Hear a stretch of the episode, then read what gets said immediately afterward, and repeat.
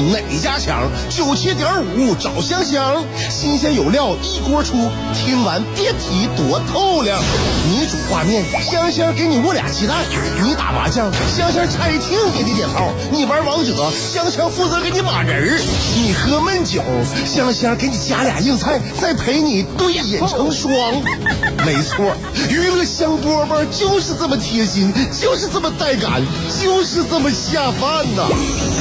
十年的欢声笑语，十年的与你相伴，梦想成为经营快乐的百年老店。古人有诗赞之曰：“娱乐香饽饽，越听越欲子。”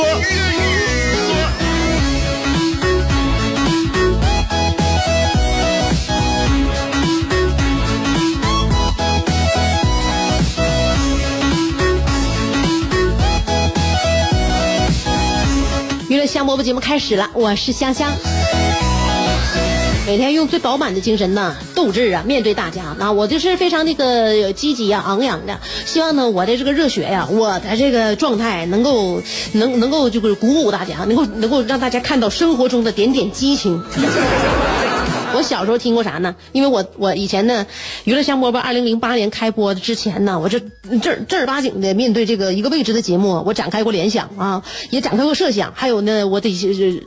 出具那些书面上面的一些这是个呃那个规划，然后给领导审，给领导看啊。领导面对这样一个新的一个一个节目啊，呃，不知道他未来呢，他这个走向如何呀？那个主持人的那个判断和把握呀，那的这个发挥的如何？也不知道这个大家呢对于这个节目的这个感受如何？所以呢，我们就把它推敲推敲。那时候我工作，呃，非常有热情，但是其实也没有什么经验了，没有什么经验，就完全凭着自己的一腔热血呀。那我就我就想，嗯，什么样的一个节目呢，能够让这个未来呢，它这个领域发展能广一点呢？啊，那个内容能够好的这个包罗的那个多的这个万象一点呢？啊，然后能让自己呢，这个就是在在在使用上啊、运用上面啊、把握上面呢，能够让自己呢，就是呃，逐渐逐渐能能够有提升的呢？啊，我在想啊想啊，弄不明白呀。啊，后来我就曾经想过啊。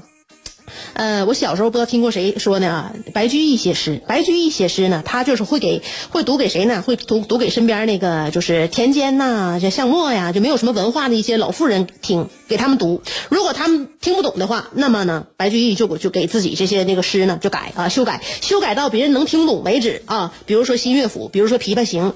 所以呢，他写的这个诗歌啊，妇孺皆知，甚至传到了日本啊。白妇作诗，老妇那个老妇皆懂。所以就提醒我了，提醒我了，就是说呢，就学文化啊，学文化啊，就输出啊，它不是卖弄知识，而是说关注人的这个生存境遇。所以说，娱乐香饽饽，我就给他如此定位了啊，我就是说那个呃，听众朋友们就是最熟知的一个下里巴人。就是我为什么要这以这样这样一种方式跟大家来交流，每天切磋呢？就是说我这是我感觉我这是属于一种人道主义精神。娱乐香饽饽是对人类情感的理解和诠释。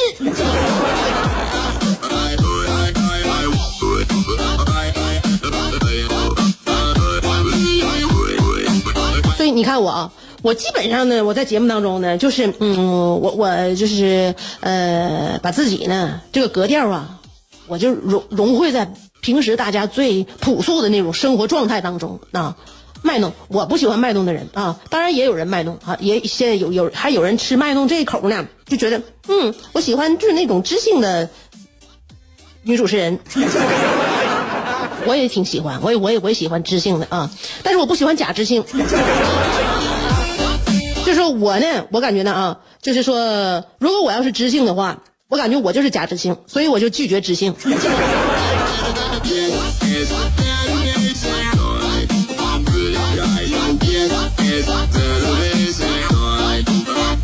我那天呢，我给我老公看那个一一幅画，嗯，我最近呢就在那个给家里边添点小新画啊，那个就是花点钱儿啊，花点钱儿弄点新画，嗯，呃，给家里边就是有一些，因为你住住时间长了啊，这个房子你可能就不关注了啊，不关注了，就是我们这家为什么就是刚搬进去，好像是一年半这两年之内最漂亮，因为你人的气息，你生活气息在里边，然后你对这个家的这个呃观察呀，你呵护也在这里边。你住了五年以上的房子，你就感觉啊，就片儿片儿，你感觉你你你你就不把那个目光放在家里边了啊，你这审美呀，你就不用运用在家里边了。你可能好吃好穿，但是这家这方面呢，你就不不关心啊，呃，觉得只是一个居所。所以呢，我就觉得，嗯，这个房子你逐渐逐渐的，你要美化它啊，你要让它跟你的这个人生活呀，你一起呢往前往前走，你能够让它呢在岁月当中呢跟你一样，时刻保持着这个呃时代感。所以你就得往家里边添东西。我想给家里边再添两幅小画嘛，我就在那个选呢，在选作品的时候呢，我就给我老公看了一眼，我说老公，你看，你看这个这个这画怎么样？我老公说，嗯，波普风格。啊！当时我就非常惊讶，我老公那是啥呀？我老公啊，我我老公从来也不也也不也也不也不也不也不文艺作品呢。从来也不那个跟我说这方面的那个呃聊这方面的嗑，是吧？他都是非常的现实，而且呢，呃，就是很接地气。他怎么还能能那什么呢？还说说说出这样小词儿呢？当时我老公从我这惊讶的眼神当中，好像捕捉到了我对他就是有点是什么啊，有点那什么啊，就是戴着眼镜。那个他就跟我说了：“哎呀，不要用这种眼光看我，我好歹也曾经是一个附庸风雅的人。”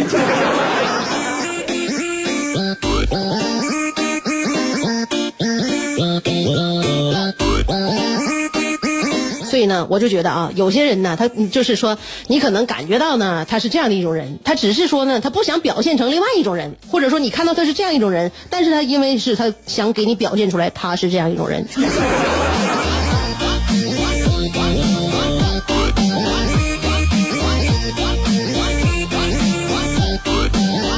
我最近呢也跟我跟我老公呢切磋切磋，就是关于教育孩子方面的问题啊。因为我发现呢，孩子慢慢长大了，长大了呢，我们就不能一成不变的，总也不反思自己的这个教育问题啊。你比如说我儿子，他也从小呢胆小，胆小，我就得鼓励他呀，鼓励他啊，然后呢夸奖他，是吧？赞美他。后来呢，他现他他那个他比较喜欢缠着大人，我就希望他能自己呢，就是独自的专心致志的。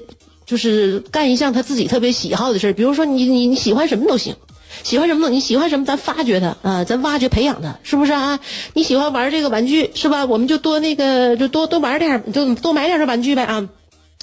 就是希望呢他能够沉醉在某一项就是对他无害的一个小乐趣当中吧。人有乐趣是好的，没有乐趣的话，你你干啥呀？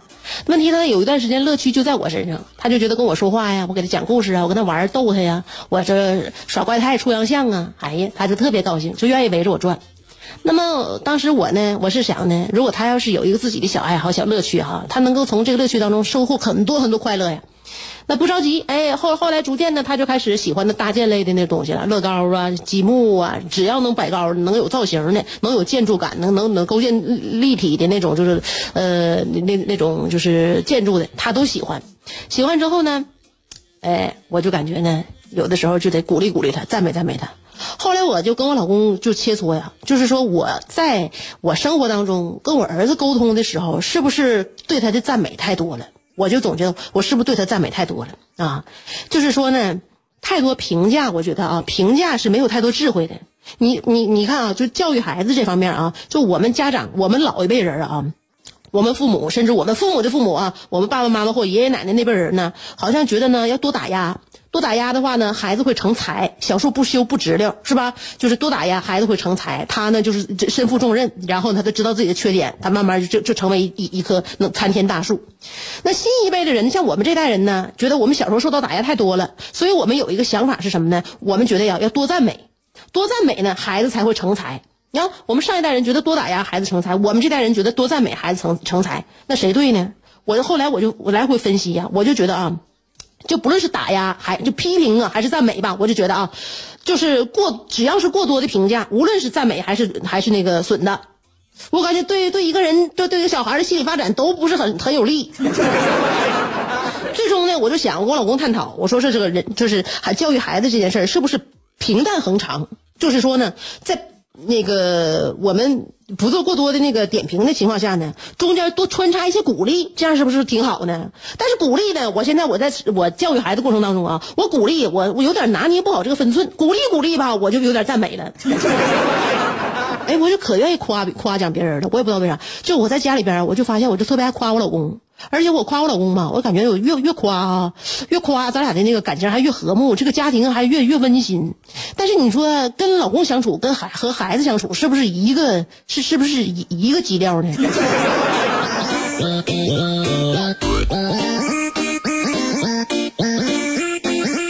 我我我在想啊，因为最近一段时间呢，你看我儿子搭搭这个积木啊，就搭的越来越好了。他不用看说明书，啥也不用看，就自己搭，凭自己的构想自己搭嘛。他是那个搭那个桥梁，然后那个桥梁那个建造那个滚珠往下滚，来来来来进行滑道。我觉得搭搭挺好，那我就觉得那我就觉得他搭好，我就赞美呀。就我说儿子搭太好了，你这自己创造，自自己设计，你自己想法啊，你都都这个都达成了。那妈妈，我妈妈都没搭过这样的好好的那个建筑。然后呢，我儿子就问我，那那个呃，别的小孩会像我，我会会达成我这样吗？哎，你说他他一问这个问题，你说我怎么回答？我说别的小孩也会，多扫兴啊！你说你这你这当妈多扫兴，对不对？那搭这么一个庞然大物的建筑，完了他问我别的小孩会搭吗？我说别的小孩也会，那是不他是不是就觉得就有点有点那啥啊？那我是说别人小孩不会，我还真干过这事儿。嗯，我说别的小孩可搭不出来你这样好的桥梁啊，但我你说我心亏不亏？我就不相信别人家孩子搭不出来，也可能比我儿子搭好的有有的是，所以说我我该我该怎么办呢？我我我怎么整呢？你说？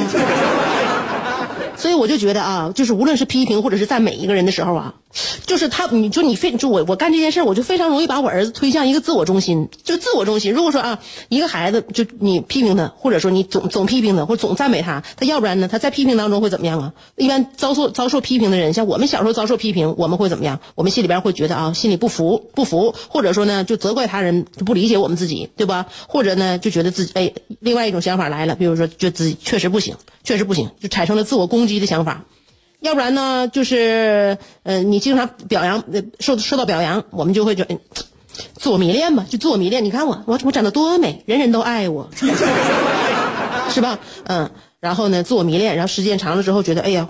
有有点没有安全感，是吧？因为他怕别人发现自己不够好啊，而失去别人的喜爱，对不？其实我没有别人想的那么好，但别人觉得我太好，就是安全感又不多，就所以我就觉得啊，如果呢，呃，当一个人确实做的就是比较比较好，而且比较用心的时候，我就觉得呢，适当的鼓励鼓励。怎么鼓励呢？鼓励和赞美有的时候我总给弄混。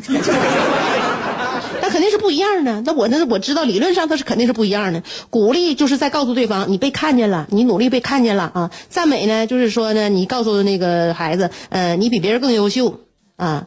所以说我就鼓励呢，都说鼓励是拓拓展的，赞美是局限。那这玩意儿咋拓展咋局限？我就没明白我就没没想明白。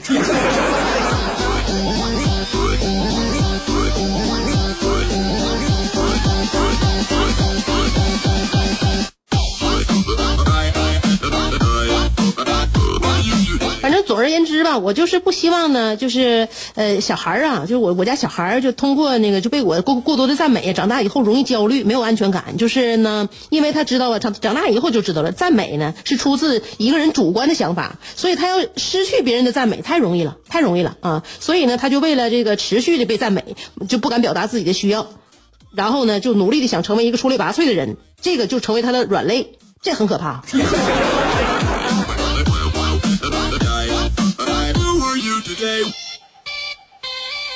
所以基本上在家呢，就跟我家人讨论这个这方面的问题的时候呢，我家人都会觉得我呢就就有点杞人忧天了。我觉得不是，我觉得不是，每天生活都在一起一起成长，一起陪伴。你就是说，你每天呢，就是你天天的吧，那你天天的，你月月的，你年年的，你就感感觉到自己呃这这方面没有改观的话，你就就就会作用到你身边的人，你说是不是？说是说是不是不是很我很焦虑，但是回过头来我比较能安安抚我自己啊，就是说我觉得吧，就在陪一个小孩啊，陪自己家孩子成长的旅途当中呢，就是各种带他领略这个世界啊，自然风光、风土人情，完了阅读美好的文字啊，让他们自己去体会、去经历。但是呢，尽量不要让自己带着偏见，不论是批评还是赞美，都不带着自己的主观偏见啊。呃，这样的话，他们就不就不容易就是永远纠结自己。哎呀，我这句话说的有没有问题？他长大以后了，就经常想，哎呀，我这个举止有没有问题啊？我这想法有没有问题？嗯，就是说，越是在自我里边寻找自己的人，就越容易迷失在自我当中，看不见自我。那你不去寻找自我呢？那我就感觉我们的幸福就融化在宇宙当中。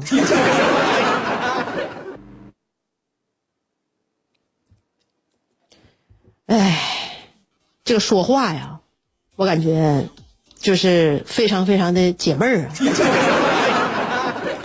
那给自己解闷儿的同时，是不是又给我的听众带来了烦恼？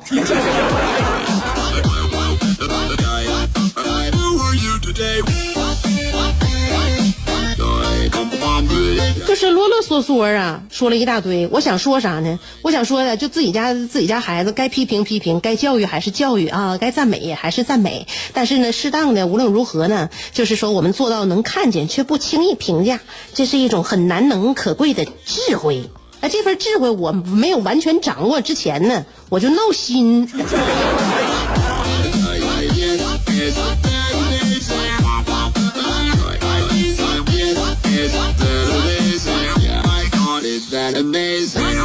周末了，周末了，其实我说点就有意义，就是对大家真正有意义的事儿吧。那就是每一个周末，嗯，我都是呃，就是靠在家吃烧烤、喝着可乐、看毫无营养的综艺节目而过来的。真的，我就每个周末，我就感觉给自己呀，就是完全是一种加油站的体验呢啊！你想啊，人类呀，在洞穴时这时代呀，这穴居里啊，这吃着烧烤，看着他人。唱歌跳舞，就是这就是这种行为，就好像启动了一种 DNA 里边老祖先留下来的记忆，所以每天每天就是每每个礼拜的周末吧，我都我都给老祖宗把酒整上，对不对？这才是天经地义。所以祝愿大家周末愉快。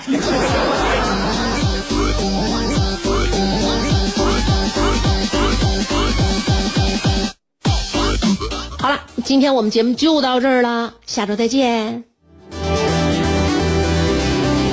在想你的路上颠沛流离，在自己的世界里孤芳自赏，在别人的目光里随遇而安，在快乐的节奏里占山为王。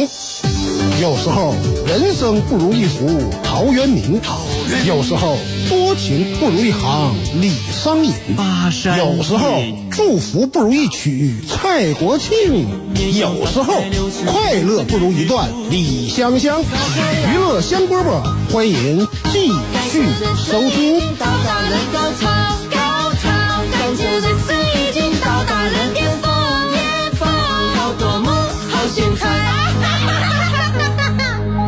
就是 DJ。